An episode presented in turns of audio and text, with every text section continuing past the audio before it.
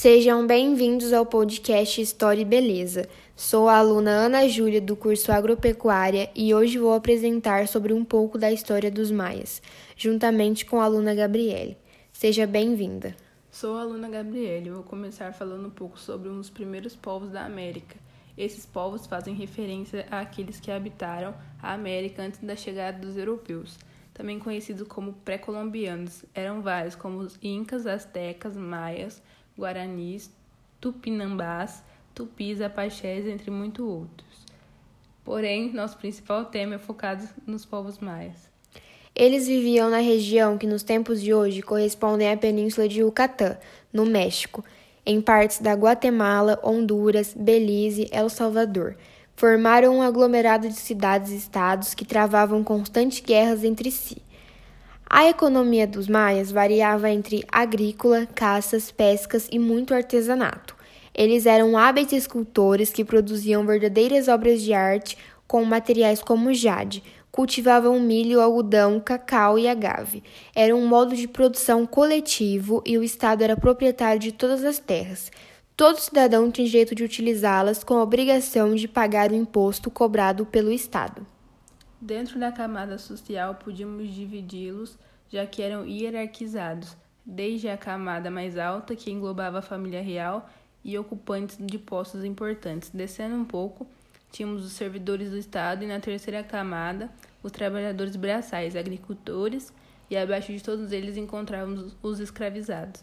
Eram politeístas, assim dizendo acreditavam em mais de um deus, como os deuses da lua, do sol, da chuva, do vento, da morte e da vida. E ainda dentro da sua religião e crenças, os sacrifícios eram de extrema importância para garantir que esses deuses sempre estivessem satisfeitos, garantindo o bom funcionamento do universo. Eles também enxergavam o mundo como um local que funcionava de maneira cíclica, em ciclos de repetições. Seguindo esse pensamento, possuíam um calendário de 365 dias, chamado por eles de Rabi, e também eram bem avançados em cálculos matemáticos. A partir do século IX começa o declínio da civilização maia, e com ele vieram várias teorias de qual a causa desse declínio. Contudo, foi a partir da década de 90 que os registros climáticos foram pegos e uma nova suposição mais forte surgiu: dois momentos de grande seca vividos pelos maias. Por isso, quando os espanhóis chegaram à América Central, a civilização maia já não existia mais. Para o encerramento dessa parte tão importante da nossa história, podemos citar também algumas curiosidades.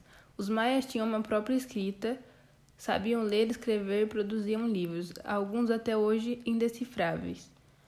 Existia uma Bíblia maia produzida entre 1554 e 1558. O milho era considerado sagrado. Os maias gostavam de fazer sauna para purificar o corpo e a alma. São povos com várias peculiaridades e de grande inteligência, ao contrário do que muito muitos pensam e deixaram vários desses conhecimentos para as gerações futuras. Essa foi um pouco da história de um dos grandes povos pré-colombianos conhecidos. É, ficamos por aqui. Tchau e até a próxima.